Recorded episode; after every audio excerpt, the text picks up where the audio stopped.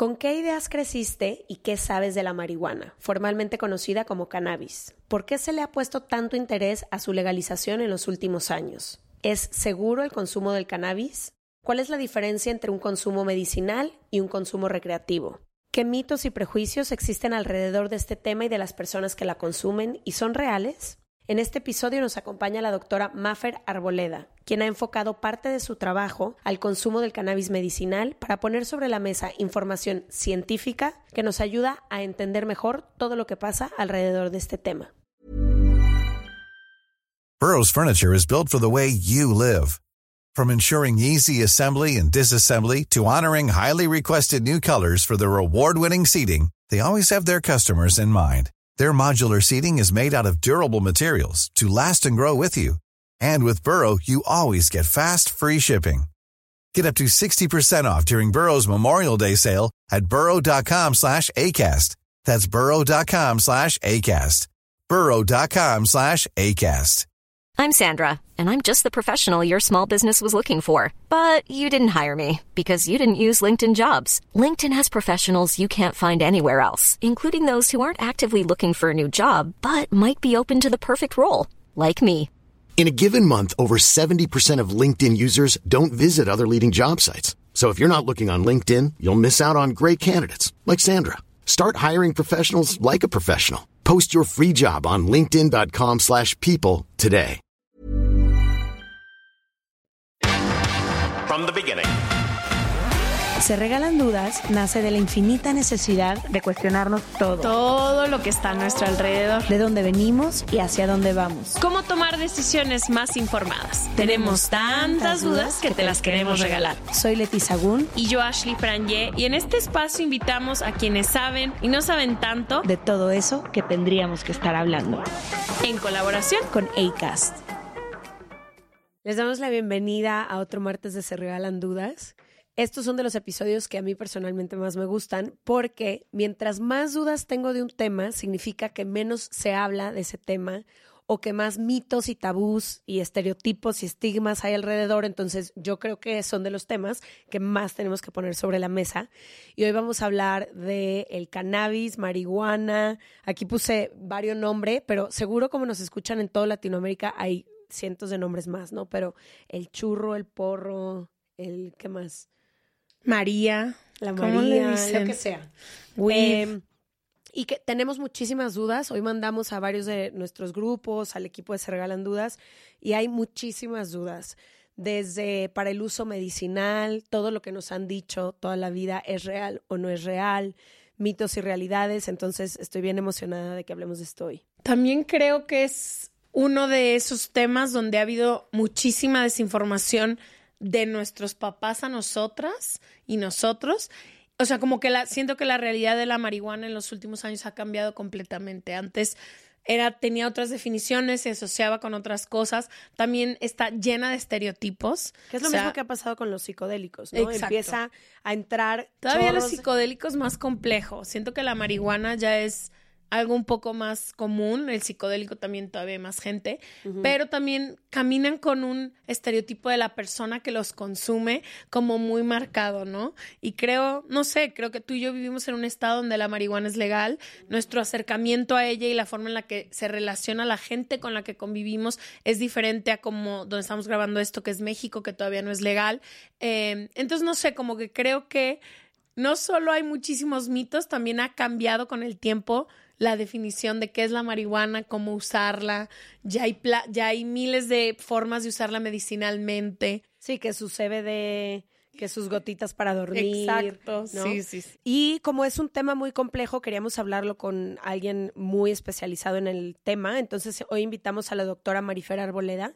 Ella es anestesióloga, especialista en dolor crónico y cuidados paliativos y experta en cannabis medicinal. También vi en tu currículum que tienes chorros de investigación del tema, entonces siento que todas estas cosas que queremos saber, tú llevas años investigándola. Bienvenida, se regalan. Bienvenida.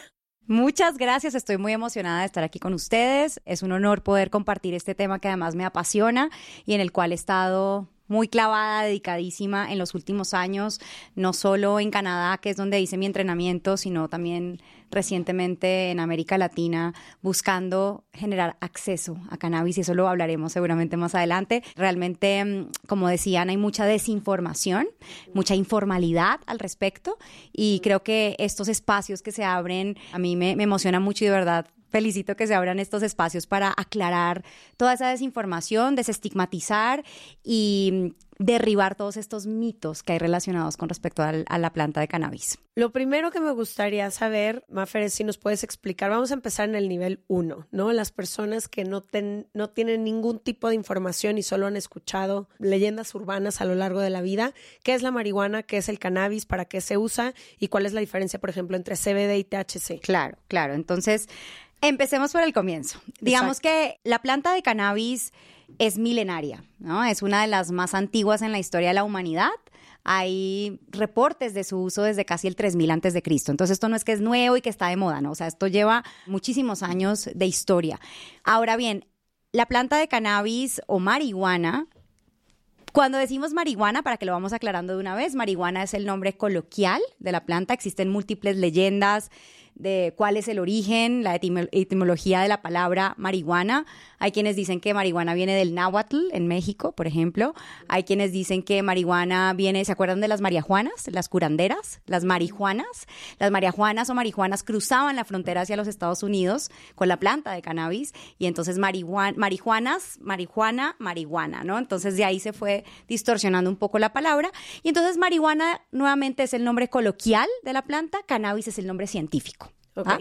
Entonces de ahí partimos. Ahora, la planta de cannabis, si nos imagináramos que tenemos aquí una planta de cannabis frente a nosotras, es un universo. Tiene más de 500 compuestos químicos, dentro de los cuales vamos a tener cannabinoides, terpenos, flavonoides, ácidos grasos. Bueno, no las voy a confundir con tanta información química, pero sí es importante saber que es un universo de múltiples compuestos químicos, dentro de los cuales los cannabinoides pues son los más reconocidos y los que más escuchamos. Seguramente han escuchado hablar del delta 9 tetrahidrocannabinol, pero que en cortico llamamos THC, porque pues es muy largo decirle delta 9 tetrahidrocannabinol. Y. Wow, eso parece un un trabalenguas. trabalenguas, Correcto. wow. Y el cannabidiol, que es el CBD, ¿no? Esos son, digamos que los principales actores de esta historia de la cual vamos a hablar hoy, pero no son los únicos. Hay más de 100 cannabinoides reportados en la literatura médica en los últimos años. Ahora, ya vamos, digamos, les voy a explicar cuáles son las diferencias entre uno y otro, pero sí es importante aclarar que la planta de cannabis tiene tres usos principales. Primero, el primer uso es el que conocemos como uso adulto hoy en día, que antes llamábamos recreativo o lúdico, hoy se llama uso adulto, ¿ok? Segundo uso es el uso industrial. Cuando decimos industrial, nos estamos refiriendo principalmente a cosméticos, alimentos, suplementos alimenticios, Aceite. fibra, papel, Cremas. textiles. Lo que yo tengo puesto en este momento puede estar hecho de la planta de cannabis. Específicamente hablamos ahí de la planta de hemp o cáñamo en español. Y el tercer uso de la planta de cannabis pues va a ser el uso medicinal. Entonces ahí están esos tres principales usos de la planta. Entonces de ahí partimos luego para decir que cuando yo hablo de la planta de cannabis, la familia se llama Cannabaceas, el género se llama Cannabis sativa y del Cannabis sativa tenemos dos hermanas, ¿ok? Una que se llama cannabis o marihuana y otra que se llama hemp o cáñamo, como les decía. Esto es súper importante porque cuando una persona está consumiendo cannabis tiene que saber qué está consumiendo o a quién está consumiendo. La planta de cannabis o marihuana generalmente va a tener uso adulto o recreativo y va a tener uso medicinal, mientras que la planta de cáñamo o hemp va a tener principalmente estos usos industriales que acabamos de comentar. Ahora, por definición, la planta de cáñamo o hemp tiene unas concentraciones muy bajas de THC. Son supremamente bajas, esto va a variar de un país a otro, pero por lo general decimos que son por debajo del 0.3% para hablar de cáñamo. Versus la marihuana, que va a tener altas concentraciones tanto de THC como de CBD. ¿Qué son qué? Esas dos cosas. el THC y el CBD son los principales cannabinoides que tiene la Los más planta. populares, Los más abundantes y los que más se han estudiado en seres humanos, ¿ok? En, en investigación. Ahora, el THC y el CBD, esto se ha vuelto como muy telenovelesco, ¿no? Porque siempre decimos como es que el THC es el malo y el CBD es el bueno. El CBD es que el que tu mamá sí se atreve a comprar en el súper y el otro no. El THC es el, la droga y el CBD es el medicinal. Y basta, ese es uno de los principales. Mitos e ideas erróneas que tenemos. Hoy sabemos que, claro, quien consume marihuana o cannabis para uso adulto o fines recreativos siempre va a buscar unas altas concentraciones de THC. Eso es, ¿por qué? Porque el THC es el que nos va a dar esa sensación de euforia, de bienestar, de placer, de me siento high, ¿no? Eso lo produce el THC, sí. Pero aquí hay que hacer una línea divisoria muy importante entre el uso medicinal y el uso no medicinal, porque las dosis que usamos para, para fines medicinales de THC son súper bajitas, no tienen nada que ver con las altas concentraciones que se usan para fines recreativos, ¿me explico? Entonces, el THC sí que tiene usos médicos, les voy a dar algunos ejemplos, y lo usamos nosotros en la práctica clínica de forma frecuente. En Canadá yo trabajo en una clínica de cannabis, hemos visto más de 14 mil pacientes ya para estos tratamientos. El THC, por ejemplo, es el que ha mostrado ser efectivo para el dolor crónico. Dolor crónico Ojo porque mucha gente dice tengo dolor, pero dolor crónico tiene nombre y apellido. O sea, dolor crónico quiere decir que vives por lo menos hace tres meses con dolor. Tres meses o más, eso se llama dolor crónico. Ahí el THC, por ejemplo, se ha estudiado para el control eh, o alivio de este síntoma. Segundo, el THC también ha mostrado mejorar la calidad de sueño el insomnio, no el CBD, porque se habla mucho de las gotas de CBD para dormir. Es el THC el que se ha estudiado para mejorar la calidad de sueño, sobre todo en pacientes que tienen dolor, que por dolor no pueden dormir, dolor crónico, en pacientes con cáncer y en pacientes, no sé si han escuchado hablar del trastorno de estrés postraumático, estas personas que van a la guerra, regresan, secuestran. Ahí estas personas sufren de pesadillas y terrores nocturnos. Ahí el THC, por ejemplo, ha mostrado ser supremamente útil. Y también el THC, bueno, para nadie es un secreto que quien fuma marihuana después de fumar les da mucha hambre, ¿no? El famoso monchis. Ese monchis lo usamos los médicos a nuestro favor para incrementar apetito en pacientes con VIH-Sida y en pacientes con cáncer, que seguramente han visto que están muy flaquitos, eso le llamamos anorexia caquexia. Entonces, en esos casos el THC puede ser muy útil y finalmente el THC también va a ser muy útil para las náuseas y el vómito secundarios a la quimioterapia en pacientes que están con quimio. No el CBD, el THC. Y entonces a uno es donde me dice, ¿y por qué el CBD se ha vuelto tan famoso, no? ¿Qué pasó con el CBD? Bueno, resulta que el CBD, que es la contraparte, digamos, en esta historia que estamos contando de estos dos cannabinoides. No te pone high, ¿correcto? Claro, no te pone high, no produce esa intoxicación que podríamos ver con las altas concentraciones de THC. Ojo, porque hay quienes dicen, es que el THC es psicoactivo y el CBD es no psicoactivo. No, basta, el que esté escuchando esto, no, eso no es cierto.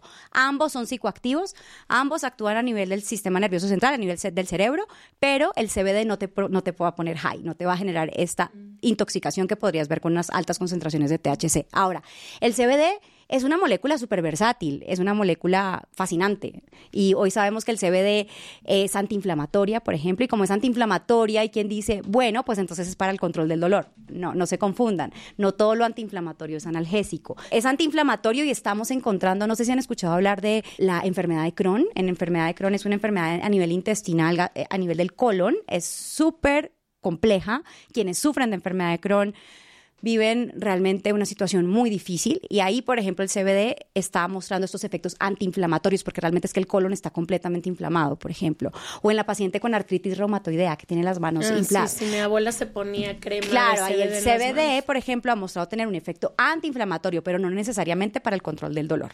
El CBD también ha mostrado ser ansiolítico, baja la ansiedad, ¿no? Entonces, por eso hoy se ha, vuelto muy de moda que tus gotitas tengo un examen mañana, necesito CBD, ¿no? O tengo una entrevista mañana, CBD. Digamos que, ojo, porque como se ha vuelto tan de moda y como todo el mundo ahora quiere CBD, quiero contarles que esto es real únicamente para pacientes con una enfermedad psiquiátrica que se llama trastorno de ansiedad social estas personas que les da pánico hablar en público, socializar, ahí es donde el CBD ha mostrado ayudar para la ansiedad, no en cualquier otro tipo de ansiedad. En ansiedad por cáncer, en ansiedad por dolor, en ansiedad en pacientes con enfermedad de Parkinson y en ansiedad en niños con trastornos del espectro autista, también ahí estamos viendo temas. Finalmente, pues el CBD es un importante antiepiléptico, ayuda para el control de las crisis convulsivas. aquí tenía apuntado que para la epilepsia, me acuerdo que y es, esto es súper importante en la epilepsia refractaria, es decir, la epilepsia que a pesar de que están tomando antiepilépticos convencionales, la persona sigue teniendo crisis convulsivas. Ahí es donde el CBD ha mostrado ser efectiva. No sé si escucharon hablar de la niña Charlotte. No. Charlotte Figgy era una niña, y digo era, falleció lastimosamente a inicios de la pandemia, que estaba en Colorado. Y ven que Colorado, pues esto pues se dio un avance importante en la legalización. En todo el tema regulatorio, exacto. Y Charlotte era una niña que tenía una enfermedad muy compleja que se llama síndrome de Dravet, donde convulsionaba no una, no dos, cientos de veces al día y sus papás pues ya en una medida desesperada dicen ¿qué hacemos? y ahí encuentran al cannabis como un aliado para el control de estas crisis de esta niña y pues digamos que gracias a Charlotte hoy miles de niños y pacientes con epilepsia refractaria en el mundo reciben CBD para el control de sus crisis. Mejor dicho, dejó una huella y ha sido pues una inspiración para muchos hoy con epilepsia refractaria que se benefician de estos efectos del CBD.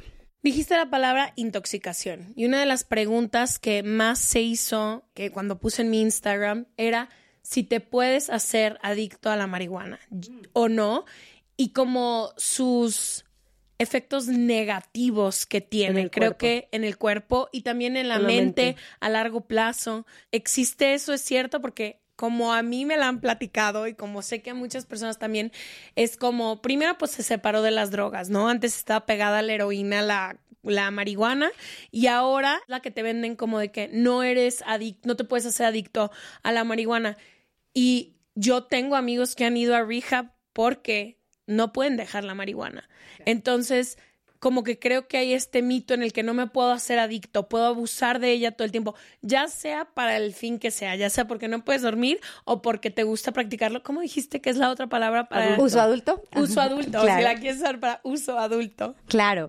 Yo creo que aquí nuevamente hay que aclarar que, uno, ¿cuál es la finalidad del uso del cannabis o de la marihuana? ¿La estás usando para fines medicinales para, o para uso adulto o recreativo? Es, de ahí tiene que partir la respuesta para esta pregunta, porque hoy sabemos que si tú lo estás usando, no sé, o sea, Leti tiene un dolor y entonces resulta que definimos que es un dolor crónico porque tiene una ciática. Esto lo define un doctor. Exacto, en una valoración médica, en el, en, la, en, el, en el que hacemos una historia clínica completa, vemos si realmente eres candidato o no a ese tratamiento, definimos, ok, perfecto, vamos a ir con este tratamiento y si quieren ahorita les explico cómo es que uno define si un paciente es candidato o no.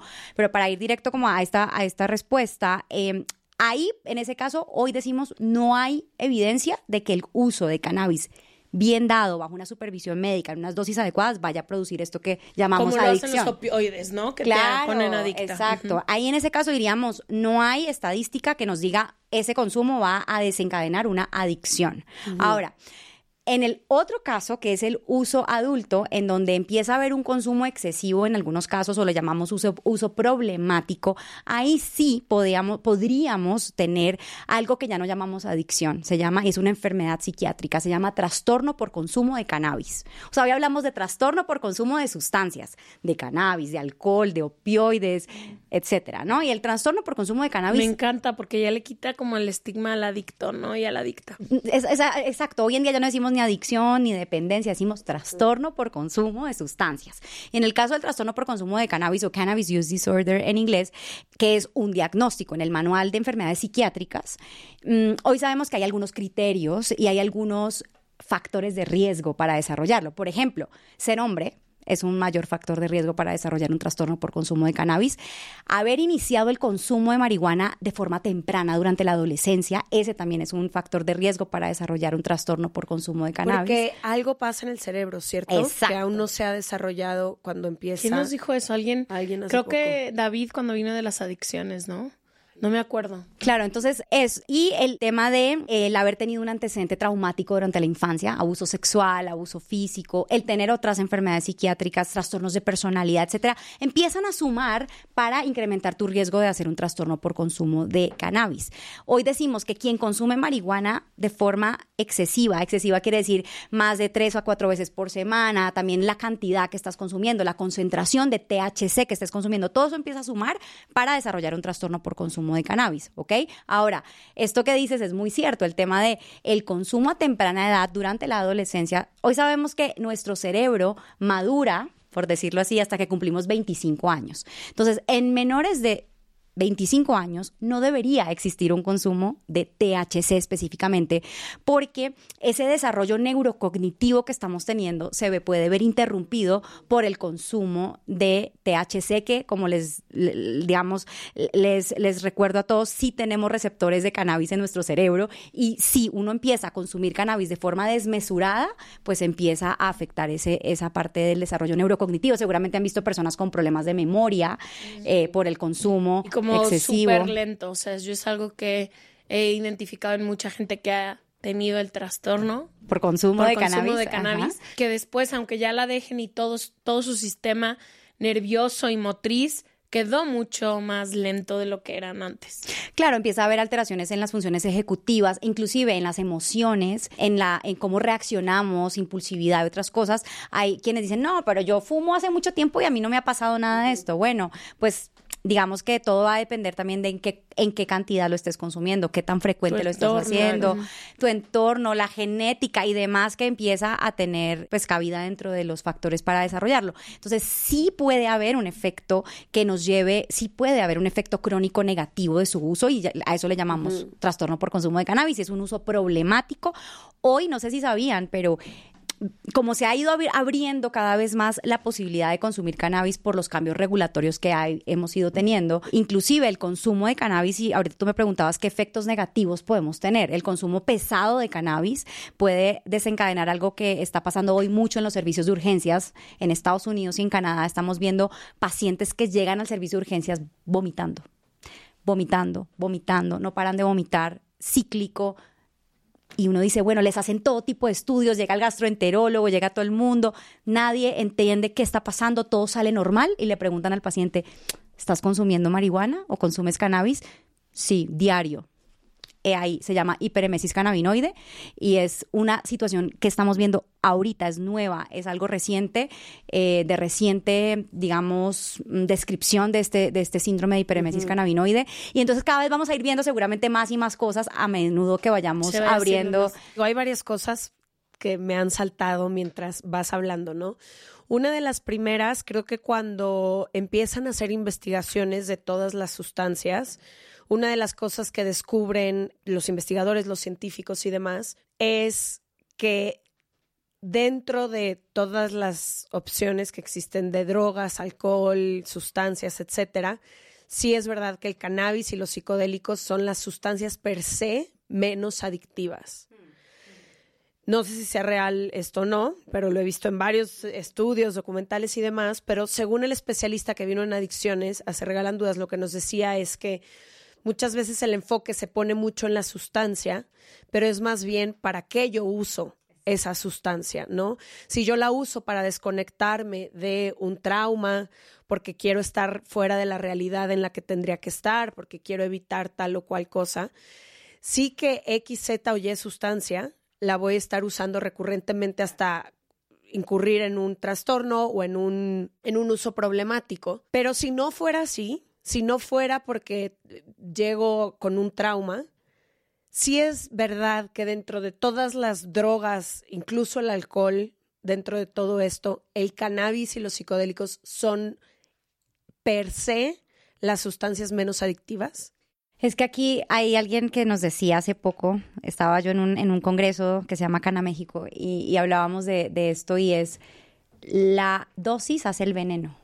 Es decir, Ah. lo que tú consumas Que era lo y mismo que decía cómo David. lo estés consumiendo y cuánto estés consumiendo es el problema. Porque es que hoy, ahí les Sí, va. no podemos generalizar. O sea, tú ahorita no me puedes decir de tal a tal gramo y de tal a tal día y de tal a tal lugar. Y ahí les va. Eh, Hoy decimos Y eso es lo que, riesgoso. es ah, y justo hablaba de esto con, con una persona hoy, me decían, es que el cannabis es menos dañino que el tabaco o es menos dañino que el alcohol. Digamos que todos son dañinos si los usamos en exceso. El alcohol, ¿qué te va a producir si lo consumes diario o de forma pesada? Cirrosis, terminas haciendo cáncer de, de hígado, hep- hepatocarcinoma. ¿Qué pasa si consumes tabaco también diario? Todos los días. Igual. ¿Qué pasa si consumes azúcar diario y en cantidades excesivas? Vas a desarrollar una diabetes. Todo esto lo tenemos súper normalizado, ¿no? El tema del tabaco, del alcohol, del azúcar, pero la marihuana no. ¿Por qué?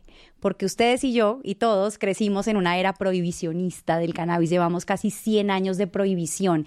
Y ese prohibicionismo es el que nos cargó de todas esas ideas erróneas, de todos esos mitos, de todos esos prejuicios que tenemos cargados hacia la planta de cannabis no así hacia el tabaco, no así hacia el, em, que pueden el ser alcohol. igual de igual o más de dañinos. Pero me gusta entonces tu acercamiento y me gusta que seas tú la invitada porque creo que esto es un poco imparcial a manera que tú te de- dedicas casi casi al cannabis y lo recetas de forma medicinal, pero sí que dices el uso excesivo del cannabis o de cualquier otra sustancia Tiene efectos va a negativos. tener efectos negativos, Correcto. evidentemente, hasta llevarte quizá a un trastorno. Exacto. Yo quiero preguntarte, la gente que no ha probado nunca la marihuana, no voy a hablar de uso medicinal porque me queda claro que tiene que haber un experto que te lo puede recetar, que es caso por caso por caso. La gente que lo quiere probar o lo ha probado de uso adulto, Me encanta. De uso Hablemos de nomenclatura nueva. Ajá, del uso adulto, me encanta porque en el lenguaje está la realidad que consumimos. No solo es recreativo, no es recreativo, es también uso adulto, ¿no?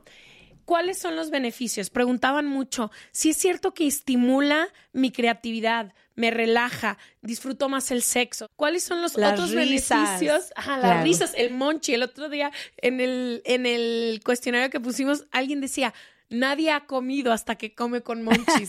y es como, sí es cierto. Sí. Entonces, ¿cuáles son los beneficios y por qué? Sé que hay muchísimo activismo alrededor del mundo para hacerlo, como tú dijiste, tener acceso al cannabis como uso recreacional y adulto. Claro, porque es que aquí es, es- yo, yo creo que como nos prohibieron hablar del cannabis y nos prohibieron porque era el diablo, ¿no? El cannabis. Y claro, era el estigma de el güey marihuano o la Claro, morra marihuana. por y supuesto. Imaginarte que es una persona Y perdida. Bob Marley por, por siempre y bla, bla, Ay, bla. ojalá Que todos, yo creo todos que- fuéramos como Bob Marley.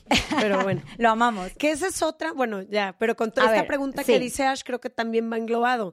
Y no conozco, no he conocido en mi vida a una persona que con, que con el consumo de marihuana sea agresiva, sea violenta, sea todo lo contrario al alcohol y a todas las otras sustancias. Eso es súper importante porque una cosa es consumir cannabis solito y otra cosa es consumir cannabis mezclado con otras sustancias, porque eso también pasa. Por ejemplo, el que consume cannabis mezclado con tabaco, mezclado con alcohol, y entonces empiezas a ver otro tipo de comportamientos y entonces ahí dicen, ay, es que el marihuano se puso agresivo y entonces, pero que también tenía ahí. Pero bueno, yo creo que respondiendo a lo que estabas planteando, cuando uno dice, ¿qué beneficio tengo? Es como que yo te preguntara, ¿qué beneficio tienes cuando te tomas una copa de vino?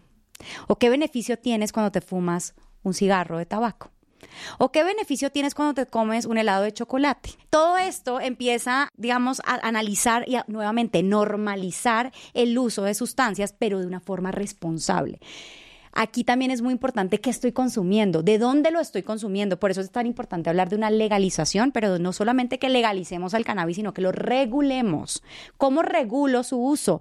Porque hoy seguramente si tú te vas a comprar una botella de vino, tú estás segura que lo que estás tomando no está adulterado, eso que estás tomando pues va a ser seguro para tu cuerpo. Eso mismo tiene que llegar a Sí, pasar ahí con te el dice cannabis. el porcentaje específico de alcohol que Puedes trae. regresar a comprar el mismo vino la semana pasada. Siento que con la marihuana en países que no es legalizados. Exacto. ¿Quién No hay una estandarización. No, y ¿Qué saben, te tocó? Exacto. Y saben que a la marihuana, no sé si sabían esto, pero le crecen hongos, hay bacterias, hay pesticidas, hay metales pesados, hay contaminantes que pues tenemos que tener mucho cuidado porque sí hoy estamos viendo en la literatura médica casos de personas que consumieron productos de los mercados ilegales que terminan con infecciones pulmonares por hongos terribles como el aspergillus, el mucor, etcétera. Entonces, sí es importante pues ser responsables con lo que estamos consumiendo. Entonces, ¿cuál es el objetivo de consumir cannabis de uso adulto para relajarme o si es para creatividad o si es para reírme o si es para Dormir. relajarme o para lo que sea? Digamos que una cosa es ese uso y otra cosa es cuando yo digo tengo un beneficio médico porque ahí es otra historia la que tendríamos Sí, que yo estar por eso te contando. estoy diciendo, Claro. hablo del uso adulto. ¿Cuáles podrían ser unos beneficios que alguien que a lo mejor tiene ganas de probarla pueda obtener? Pero es que ahí también va, va- va- a depender mucho de qué es lo que estás consumiendo, porque hay quien lo puede fumar por una vez y esa una vez que lo fumó le fue pésimo. Sí, ¿no? Y terminó en el servicio de urgencias con un ataque En de pánico, hospital. paranoia, eh, no, mejor dicho, nunca más en la vida lo vuelvo a hacer. Entonces, mm, también todo va a depender de qué es, por eso voy otra vez a qué es lo que estás consumiendo, qué es lo que te están vendiendo. Hay personas que son más susceptibles, es como con el alcohol. Hay personas que se toman una copa de vino y les va bien, hay otras que se toman una copa de vino y Mala Dios mío, malas Sí, mala ¿no? Eso mismo pasa con el cannabis. Entonces, decirle a alguien que va a fumar por primera vez cannabis, ¿cuál va a ser el beneficio? Pues eso es muy difícil porque cada quien va a tener Claro. una reacción distinta, Y como me ocurre con otra Y droga. me ¿no? gustó mucho eso que dices, que tienes toda la razón. Beneficio, pues, ¿qué beneficio obtienes de cada una de las cosas que tú consumes regularmente, no? Es muy subjetivo, muy subjetivo decir cuál es el beneficio de qué cosa. Y hay quienes lo hacen con un objetivo, hay quienes lo hacen con otro. Yo quisiera saber preguntas como, ¿cuál es la diferencia entre fumar o entre consumir una gomita, por ejemplo, de marihuana. Ahí estamos hablando de métodos de administración o vías de administración, ¿no? Entonces, claro, cuando... Me encanta qué correcta eres, ¿no? Sí. No, pues es que es médica. No, total, y me encanta porque normalmente es un tema que normalmente o te lo hablan, te digo, yo fui a la universidad en California y todo, el lenguaje de la marihuana es muy poco científico, o sea, es más como la planta del amor y todo el mundo. como Peace que- and love Sí, y no sé como qué, que me gusta soy súper me- pro cannabis y bla, Total, bla, o sea, como que me gusta mucho que tú estés hablando de este tema porque, no sé, como que hay información, pues, real que se tiene que hablar del cannabis que no se habla. Claro, no, y yo creo que, a ver, es que, como les decía, obviamente yo jamás en la universidad recibí una clase de cannabis. El cannabis era el diablo. Crecimos Y en esta era. agrupado con Al lado todas de la las heroína. drogas. Claro, porque es Al que- lado de la heroína y la cocaína estaba la marihuana Es que eran las puertas. ¿no te y la puerta de era entrada, la droga puente, la droga sí. puente. Esto, pues, obviamente, eso, eso Empiezas es otro mito. marihuana y terminas Claro, en todo. claro, terminas metiéndote en todo lo demás. Mire, eh, cuando uno habla del consumo de, de cannabis, eh, hay diferentes vías de administración. O sea, está la vía inhalada o fumada. Cuando digo inhalada, me estoy refiriendo a o con un cigarro, o porro, o churro, como le quieran decir en cada uno de sus países, a un, una pipa o a un vaporizador. Esa es la vía inhalada, ¿sí? ¿Ok? Esa es la primera vía, digamos, que, que es además la que más se ha estudiado. Por supuesto que nosotros en medicina nunca vamos a recomendar que alguien fume un cigarro o fume una pipa, pero sí estamos recomendando hoy, por ejemplo, en los casos que esté indicado usar un vaporizador. Ojo, no lo confundan con los vape pens, esa es otra historia. Los Y esos vaporizadores... no los recomendamos. Los vaporizadores son dispositivos médicos especiales, no sé si alguna vez han visto alguno, Claro. pero La plumita. se- eh, son, son como un cuadradito, tienen en, la- en una parte, se introduce la flor seca de cannabis y se inhala. O sea, se- es como Ah, que ¿no es la fumaras. líquida? No, ese es el vape pen, por eso decía, no lo No, confundan con el ah, vape pen, porque es otra historia, ¿ok? Si quieren, ahorita hablamos de los vape pens y, y qué ha pasado con esto en la historia en los últimos años. Entonces, la forma en que uno inhala, otra vez repito, es con la flor seca. No hemos hablado muy a profundidad de la planta de cannabis, pero a grandes rasgos, cuando uno imaginen la planta de cannabis aquí enfrente nuevamente de nosotras, tenemos el tallo, tenemos las hojas y tenemos la flor. Siempre cuando a uno le hablan de la, de la planta de cannabis, uno lo primero que piensa es en la flor, ¿no? O sea, la florecita, no sé qué, la, la- o la hojita, y, pero no pensamos como que no nos vamos al detalle de qué es realmente lo que estás consumiendo de toda la planta, ¿no? La planta de cannabis hay, no sé si sabían, pero es dioica, es decir, hay femenina y masculina. Y la, Lo vi en un documental. Ah, muy bien. Y la femenina, digamos que es la que más nos va a importar a nosotros para el consumo. Está la flor femenina. Y esa flor, digamos que pasa por un proceso. Y ese proceso es que es un proceso de secado. Esa flor se seca. Y ese, esa flor que se seca, pues es la que finalmente inhalamos, ¿no? Ya sea, como les digo, en un cigarro, cuando hacen su churro o su porro o su cigarro, en una pipa o en un vaporizador. Ok. Ahora, cuando esa flor que está seca pasa por otro proceso que se llama método de extracción y que se forma una resina y luego se diluye con un aceite, eso ya son los extractos de las famosas gotitas, que pasan por otro proceso y se ponen por vía oral, generalmente sublingual, debajo de la lengua. Esas son las dos principales vías de administración y la tercera es la vía tópica, la que me unto una crema, que es la más famosa de la abuelita. La que pomada esa- de ¿Y la la marihuana. dónde entraría? Ah, ok. Entonces, en lo oral o sublingual, como les decía ahorita, están los extractos. Pero lo que son gomitas, brownies, cupcakes, todo esto Galletas, nieve. entra al té. uso, entra al mundo del uso adulto. O sea, yo como médica no te digo, ay, sí, Ash, tómate tres gomitas cada ocho horas. No. Para, esto quedan para el uso adulto o para el mundo recreativo, entre Me comillas. encanta ser adulto. ¿Ok? Entonces, el uso de comestibles, digamos que versus la vía inhalada es que cuando tú inhalas, el efecto es inmediato. Tú tienes un efecto a los tres minutos. Entre tres y diez minutos, ¡tac! te entra, pero dura muy poco. La duración del efecto es entre dos y cuatro horas máximo. Versus la vía oral, ya sea el, el aceite, ya sea la gomita, ya sea el brownie, que tarda más o menos una hora a hora y media en empezar su efecto, pero dura en el tiempo por 8 a 12 horas o más. Y ahí les va la historia del típico que La ya prueba- clásica. clásica del que consume por primera vez cannabis o marihuana, se come una gomita y dice, ay güey, esto no me hizo nada, ¿no? No sentí No nada. sentí nada, mejor me como otra gomita. pasaron 15 minutos, esto no es nada, y se come una tercera gomita. Ay, ¿Qué va pasando? A Pues la que hora 40. A la hora 40, hora y media, que ya se entra ya el efecto, eso se llama farmacocinética, tú que te entra ya a tu organismo y ya empieza a metabolizarse y todo el rollo, ahí es cuando pum, te entra y ahí es donde entran también al hospital con La un ataque de pánico, con la pálida, con el episodio psicótico, porque no sabían que resulta que la vía oral tarda en iniciar el efecto y tienen que esperarse ocho horas a que se les vaya el efecto y no hay un, como, hay, hay quien me pregunta, ¿y no hay un antídoto para quitar eso? No, no hay, tienes que esperar a que se te pase la intoxicación, porque básicamente te intoxicaste, ¿no? Con- Wow. Normally, being a little extra can be a bit much, but when it comes to healthcare, it pays to be extra. And United Healthcare makes it easy with Health Protector Guard fixed indemnity insurance plans. Underwritten by Golden Rule Insurance Company, they supplement your primary plan, helping you manage out of pocket costs without the usual requirements and restrictions like deductibles and enrollment periods. So when it comes to covering your medical bills, you can feel good about being a little extra. Visit uh1.com to find the Health Protector Guard plan for you. Burrow is a furniture company known for timeless design and thoughtful construction and free shipping, and that extends to their outdoor collection. Their outdoor furniture is built to withstand the elements, featuring rust-proof stainless steel hardware, weather-ready teak, and quick-dry foam cushions. For Memorial Day, get 15% off your Burrow purchase at burrow.com slash ACAST and up to 25% off outdoor. That's up to 25% off outdoor furniture at burrow.com slash ACAST. La primavera está aquí, así que es el mejor momento para sacar lo viejo de la rutina y vivir nuevas experiencias, entre ellas nuestros estrenos de terror, y hasta una nueva manera de obtener dinero con tus compras gracias a iBota. iBota es una app que puedes descargar totalmente gratis y que te da la mayor cantidad de dinero en efectivo en cientos de artículos y marcas, no solo en las botanas que disfrutas mientras nos escuchas, Olvídate de otras apps que son igual que brujos charlatanes y solamente te dan puntos fantasmas.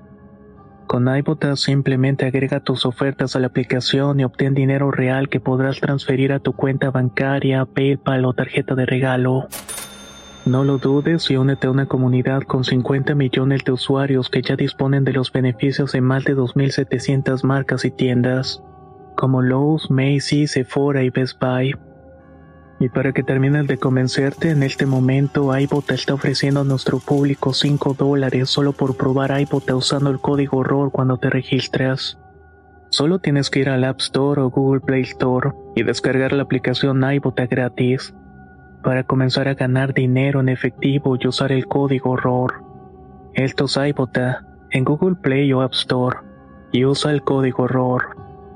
Aprovecha los nuevos comienzos y corre a descargar la aplicación para ganar más cashback.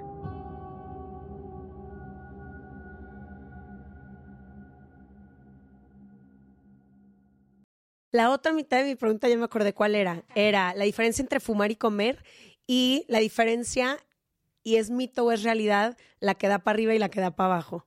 ¿no? La que que es la sativa y la Ah, índica. ¿o ya. cómo se llama? Sí, índica, Sí. ya.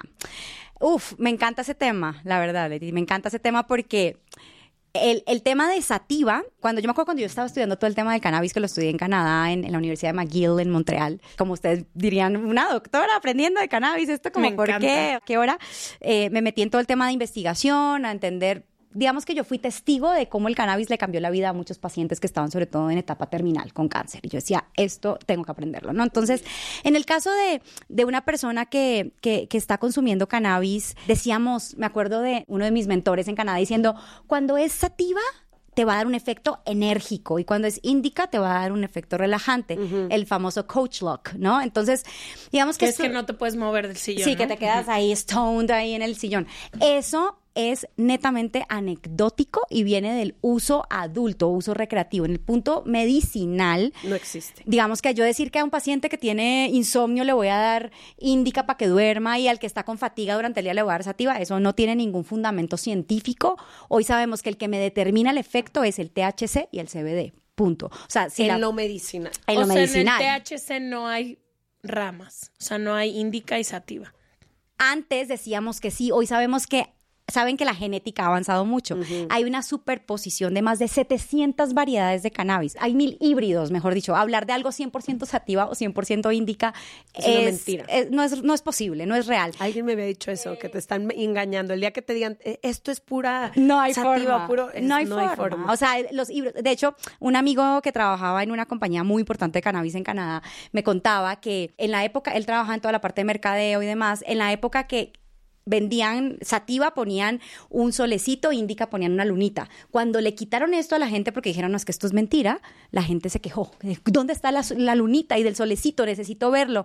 Es también mucha cuestión de, de- de marketing ahí metido. Yo quiero saber qué te hace la marihuana en tu cerebro.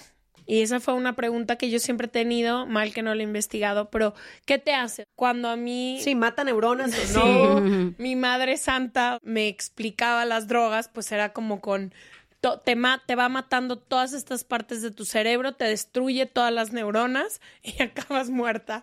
Claro. Y- Claro, claro, claro. Literal. Y sé que a muchísima gente cercana Y a mí estoy bien viva. le educaron así. Entonces, quiero saber qué te hace en tu cerebro. Luego, hay drogas que te dicen de que, no, pues te está chorreando el cerebro y ya es de que en mi Sí, vida voy a volver claro. a consumir eso. Entonces, ¿qué te hace la marihuana en tu cerebro y en tu sistema? Claro, entonces yo sé que ahorita, perdón, voy a tener que decir cosas médicas porque si no, no lo voy a poder explicar. Trataré de hacerlo lo más sencillo posible. Miren, cuando una persona consume cannabis, vamos a hablar, no importa si En es general. medicinal o no medicinal. Cuando una persona consume cannabis, ese cannabis entra a interactuar con un sistema que todos nosotros tenemos, que se llama sistema endocannabinoide, en donde todos producimos cannabis en nuestro cuerpo. Punto. Todos tenemos receptores de cannabis en nuestro cerebro, todos. Entonces, cuando tú consumes cannabis, digamos que al interactuar con estos receptores que tenemos en el cerebro, este sistema endocannabinoide, ¿quién dirá, ¿para qué diablos me sirve este sistema? Este sistema nos permite estar en equilibrio, se llama médicamente homeostasis. Cuando yo tengo pérdida del equilibrio de este sistema, se dice hipotónico, estoy en problemas. Por eso hoy sabemos que cuando una persona que tiene dolor o que tiene ansiedad, etcétera, que consume cannabis, ¡uh! vuelve al equilibrio su sistema endocannabinoide y se siente mejor Se balancea. se balancea. Pero resulta que si yo me pongo a consumir cannabis para de forma excesiva, sin un control diario, pero en unas concentraciones súper altas, y estoy hablando específicamente del THC. THC es el que me va a afectar el cerebro si es que lo empiezo a consumir de forma ¿Qué te hace? empieza a llevarme equili- a Desbalancear. desbalancear otra vez esto, pero para arriba, ese sistema endocannabinoide. Entonces, al desbalancear ese sistema, ¿qué empieza a haber? Empieza a haber intoxicación continua, empieza a haber alteración a nivel, lo que llamamos el desarrollo de la memoria, empiezo a tener también una situación en donde yo siento una ganancia, eso se llama pues como los centros de rewardness que empezamos a tener, en donde, ah, Uf, me estoy sintiendo mejor, sigo consumiendo, como pasa con muchas otras sustancias. Entonces, sí a nivel cerebral va a haber cambios, pero esto está 100% ligado con cuánto estás consumiendo, qué tan frecuente ¿Qué lo estás dirías consumiendo. que fuera una... O depende de cada persona. O sea, no quiero que generalices, pero ¿qué dirías que es una persona que consume que podría llegar a afectarle en su cerebro? Claro, siempre decimos que un consumo pesado o un uso frecuente de cannabis es el que consume más de tres a cuatro veces por semana. Esto también va a depender de qué tamaño es el cigarro que se está armando o el churro, porque no es lo mismo el que se hace un churro de un gramo al que se lo hace de 0.5 gramos, o sea, esto va a ser muy variable. Y la concentración de THC que estás consumiendo, porque no es lo mismo consumir THC al 10% que THC al 30%, por ejemplo. Entonces, todos estos son factores que van a afectar todas esa, eh, esa- esas interconexiones, y la podemos llamar así, a nivel de- del sistema nervioso central, que van a afectar en últimas toda tu capacidad de memoria, ejecución de algunas actividades, concentración en algunos casos. Hay quien dice, pues que yo me, yo me concentro más cuando fumo cannabis y me inspiro más em, cuando consumo cannabis. Digamos que esto puede ser, es, es viable, claro que sí, pero hay que tener en cuenta cuánto estás consumiendo, nuevamente, hablando de cantidad. No sé si estoy respondiendo a tu Sí, pregunta. perfecto. Sí, creo que de cierta forma. Y entonces, alguien que no abusa de ni esta cantidad de días, ni un miligramaje muy alto, ni nada por el estilo, no corre ningún riesgo, por así decirlo. Claro, esto va a depender nuevamente de cada persona, de cada, persona. Es que no organismo. podemos generalizar Ay, para de sí. cada organismo. Sí, esto va a depender de cada quien. Porque es lo mismo, es como el que consume alcohol y dice, pero yo solo consumía dos copas a la semana y desarrollé cirrosis. ¿Por qué? Si este otro que consume diario 10 cervezas no le pasó nada. Bueno, pues es que resulta que él consumía cerveza, tú consumías tequila. Eh, resulta Tus que genes tus no genes eran otros. tu Resulta que ambiente. Todo empieza a sumar ahí, entonces es muy difícil generalizar en ese sentido. Hay que Sí. tratar de verlo como el consumo de otras sustancias, cómo lo estamos haciendo y siempre que hablamos del consumo de otras sustancias, volver normalizar el tema de la marihuana hablando de ella tal y como es, ¿no? Porque también están los, los extremos. Yo siempre digo, todo en Sí, extremo es, eh, los extremos va a ser- van a ser malos. Porque está el que dice, ay, como decíamos ahora, soy pro cannabis, peace and love y no sé qué, y cannabis hasta para la uña enterrada, como decimos, doctora, hasta para el COVID el cannabis. Ojo, porque digamos que ese es un extremo, y el otro extremo es el que dice, ay, no, ojo, peligro, droga, adicción. Esos dos extremos, lo único que generan es que desprestigian a la planta de cannabis y le quitan como el crédito de lo de los posibles efectos benéficos Beneficios. que pueda tener la planta de cannabis. Hay que mantenernos aquí en medio, hablando de la planta tal y como es, ¿no? Hay mucha gente que nos escucha que empieza a ser mamá o de repente muchísima gente que nos escucha le manda estos episodios a, a las mamás Hmm. y sé que muchas van a empezar a tener hijos adolescentes, ¿no? Y creo que se trata de proteger con todo a nuestras adolescencias y creo firmemente después de saber esto de que hasta los 25 años se desarrolle el cerebro, que es muy importante que los, nuestros adolescentes y nuestras infancias tengan información sobre el cannabis, ¿no? Como la tuvimos sobre el alcohol y me encanta eso que dices de que no hay Sobre que todo ahora que hay tanto acceso. Tanto acceso, Ah, Por exacto. lo menos a nuestra generación nos tocó ya acercarnos un poquito más Claro. grandes. Pero Ahorita- ahorita... No, y la mismo. posibilidad que si llegamos a tener hijos tú y yo o nuestras ahijadas y ahijados van a crecer en un mundo donde la marihuana es legal. Hacia allá va apuntando todo. O no legal, pero se consume, Se consume todos los días en, en todos los entornos. Nuevamente, sí, así, perdón, así como crecimos con el alcohol. Entonces, Era normal. ¿qué le dirías o qué consejos le dirías a una mamá adolescente o que está enfrentándose a lo mejor de que, híjole, yo nunca consumí cannabis, no está en mi, en mis ambientes, pero pues mis hijos ya la realidad cambió. ¿Qué tipo de consejos les podrías dar? Porque sé que les causa un chorro de angustia. Claro, yo creo que, y parte de lo que ocurre hoy en los países que han legalizado, a ver, legalizar es cuando yo apruebo por completo el uso del cannabis. Ya decíamos que tanto para No el te uso- penaliza. Uso, uso medicinal, uso adulto y uso industrial. Eso es legalizar por completo la planta. Hoy solo hay dos países en el mundo que lo han logrado. El primero fue, ¿saben cuál? Portugal. Uruguay, en el año Wow. 2013. Y el segundo, Canadá, el Canadá. 17 de octubre. ¿Portugal no es legal? una, cuando digo legal por completo, solo Es- esos dos. Luego de Uruguay en 2013 y Canadá en 2018, sigue Luxemburgo ahí se está moviendo, uno ve que Tailandia ahí se va moviendo. Los, luego, lo que de pronto estás comentando es que hay más de 30 países que lo han aprobado para uso medicinal. Ahí sí. Y hay quien dice, bueno, pero en Holanda, yo me voy a Ámsterdam, eh, en Países Bajos y en los coffee te dan shops. hasta un menú. Y bla, bla, bla, el menú. Bueno, ahí no está legalizado, está descriminalizado, que es diferente. Entonces empieza a ver como Ah, una ok. Que situación. discriminalizas que no te pueden meter a la cárcel.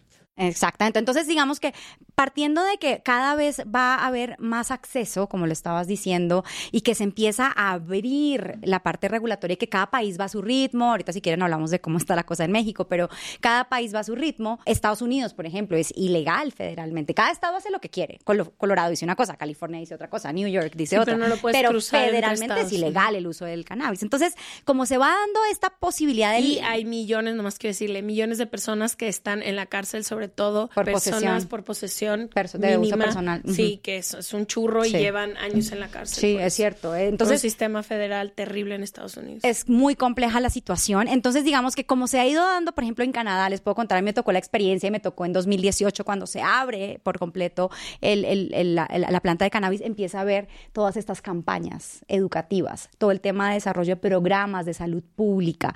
Entonces, digamos que a las que nos están escuchando o los que nos están escuchando que quizá les preocupa que sus hijos vayan a tener un consumo, que van creciendo, yo creo que hay que tener esa conversación nuevamente abierta, explicando realmente cuáles son los riesgos de un consumo excesivo, así como lo hablamos para el alcohol, así como se los, en algún momento se los hablaron a ustedes para el tabaco cuando estaban creciendo. Y cada quien ya llega a los 18 o a los 25 o a la edad que consideren adulta y ya toma decisiones y dice, yo me es que voy de por ser aquí, muy allá. complicado porque yo por lo que me acuerdo, por ejemplo, del tabaco con mis papás, creciendo, pues ellos obviamente lo único que te dicen son todos los peligros porque quieren evitar que tú lo hagas. Pero tu entorno completo dice lo contrario. El 95% de mis amigas fumaban. Yo nunca fumé porque a mí me da muchísimo asco desde siempre el tabaco. Qué bueno.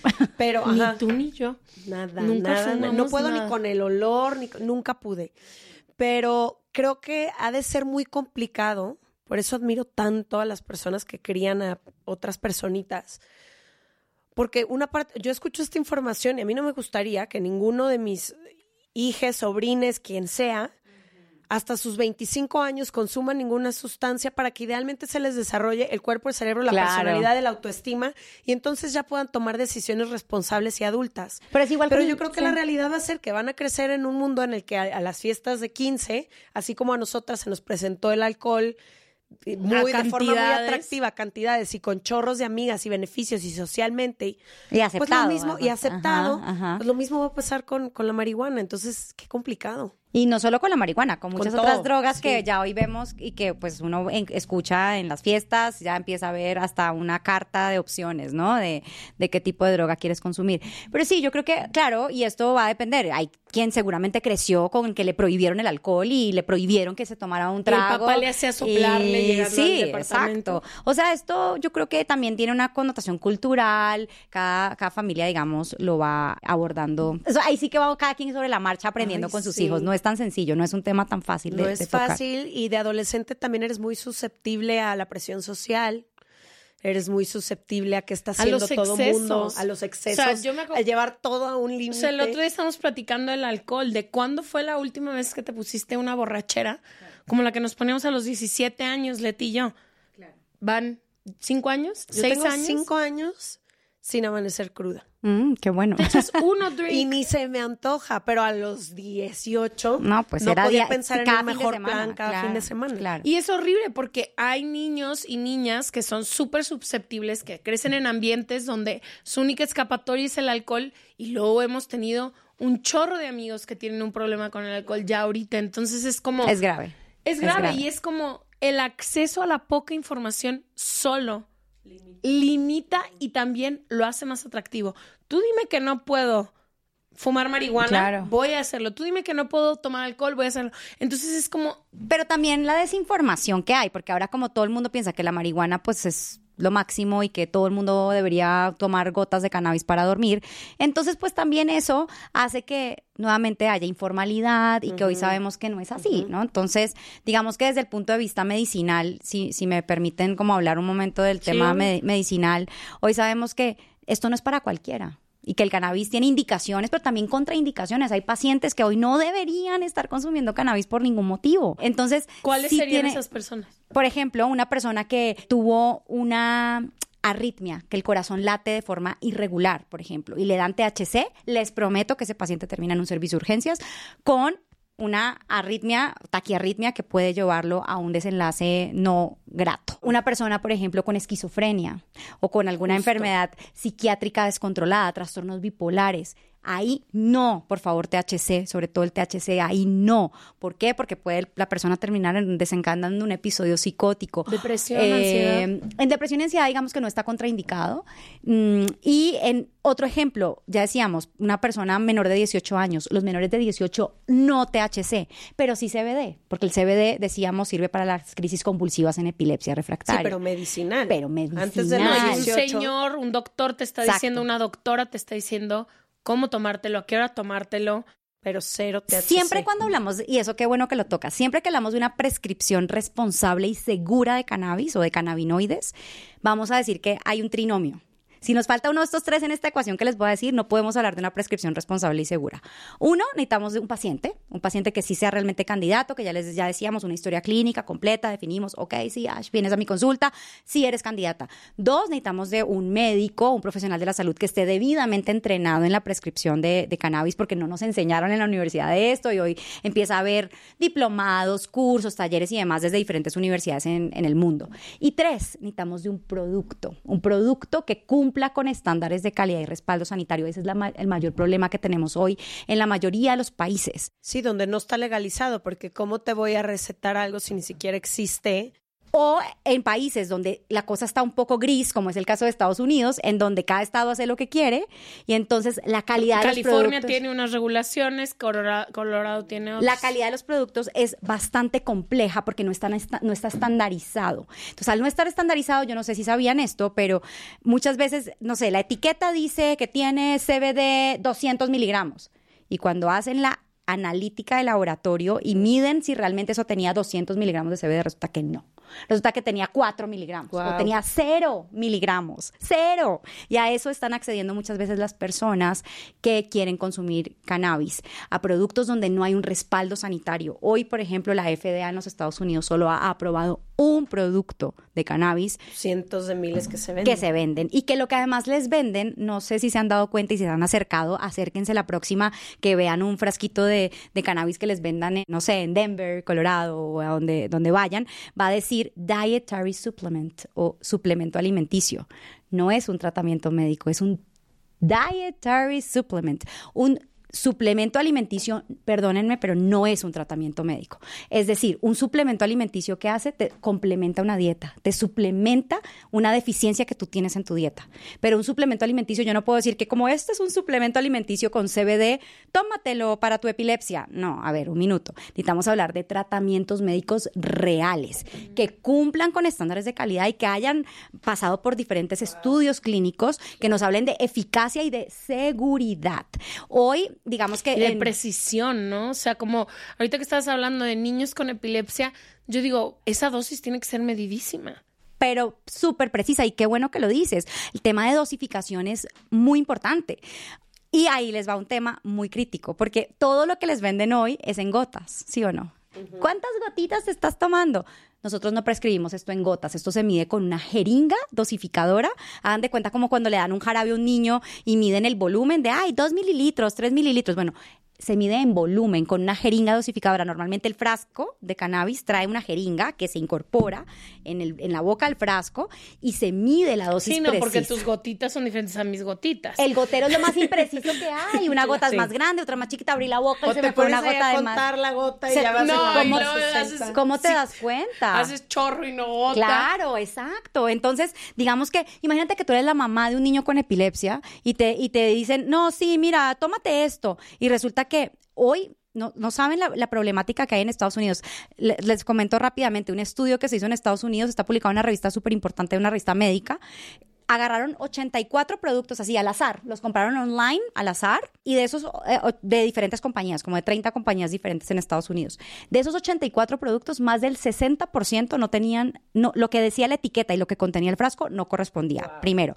Y segundo, en más del 20% de los casos había THC. En, cuando en la etiqueta decía era CBD. CBD only, era solo CBD supuestamente lo que te estaban vendiendo, y en más del 20% tenían THC, que inclusive podría llegar a producir intoxicación o alteración, eh, generar alteración cognitiva en las personas. Imagínate que tú eres la mamá del niño con epilepsia.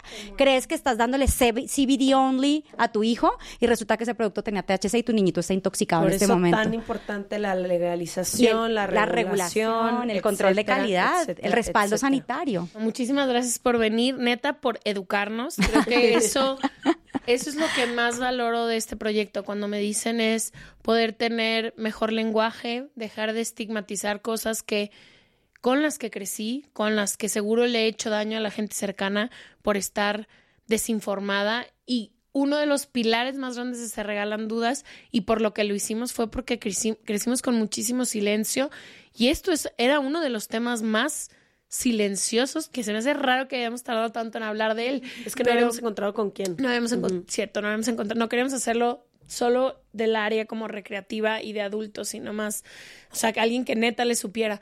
Y neta te agradezco mucho eso, como el poderme educar para poder ser, no sé, para que mi paso por aquí sea más firme y más darle más espacio también a estas cosas. Me encantó lo que dijiste de que todo es como lo consumimos, todo es malo, desde las relaciones tóxicas como las consumimos, El sexo, güey. hasta el sexo, El sexo en literalmente. exceso, Hasta el agua. en exceso. El a- Sí, les todo. juro, y, sí. y- y creemos que a veces limitar el acceso a algo nos va a impedir. Y es, es no, es tener las tablas para tener el consumo controlado de lo que desees tú poder hacer, porque a lo mejor a nosotras nos cuidaron con muchísimo miedo y de todos modos, no, tenemos muchísimos amigos que han ido a rehab, que son adictos al alcohol o no, que tienen un trastorno de adicción al alcohol, así se dice. Trastorno por consumo de alcohol. Trastorno por consumo de alcohol. Y creo que nuestros hijos van a tener información en el Internet, hijas van a tener información en el Internet que, híjole, es ilimitada. Entonces creo que el poderlo hablar abiertamente va a salvar muchísimas vidas y el poder informarnos entre todos y des desendiabilizar, o cómo se dice, desestigmatizar. Desestigmatizar, desaprender. Esa nueva palabra, desendiabilizar la información. El uso del cannabis, lo chido que también puede ser, entonces te lo agradezco muchísimo. Muchas gracias. No, ¿Dónde te gracias pueden encontrar? a ustedes. Me pueden encontrar, estoy como arroba DR, como doctor Mafer Arboleda. Así estoy en Instagram, en Twitter, en Facebook, doctor Mafer Arboleda. Sí, doy consulta en México. Estoy, eh, ahí me pueden escribir con todo gusto en mi, en mi página web, www www.drmaferarboleda.com. Ahí está el blog, ahí encuentran un montón de información sobre el cannabis, los cuidados paliativos, la muerte, el dolor crónico, etcétera. Entonces ahí dejamos toda la info en nuestro newsletter serregalandudas.com diagonal suscríbete, es gratis, va a tener toda esta información y muchísimas cosas más que mandamos cada semana a quienes están suscritos y nos vemos el próximo jueves o martes. Gracias. Gracias. Chao, chao.